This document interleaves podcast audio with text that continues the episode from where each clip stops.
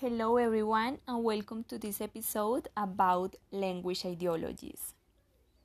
After reading the article called Identifying and Confronting Language Ideologies in English Language Classrooms by Olof Jensen, I think it is important that those of us who are responsible of English language teaching don't ignore the language ideologies since this can generate tense environments and um, lacking neutral values in the classrooms.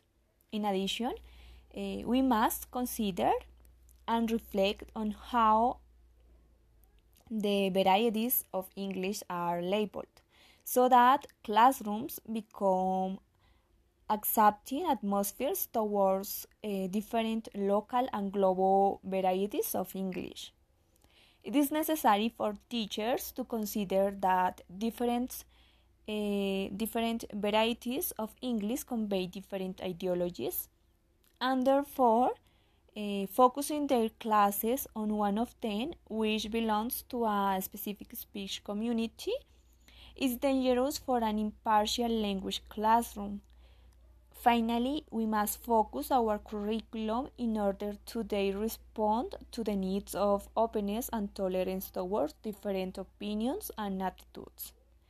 And that is all for today. Thanks and enjoy your day.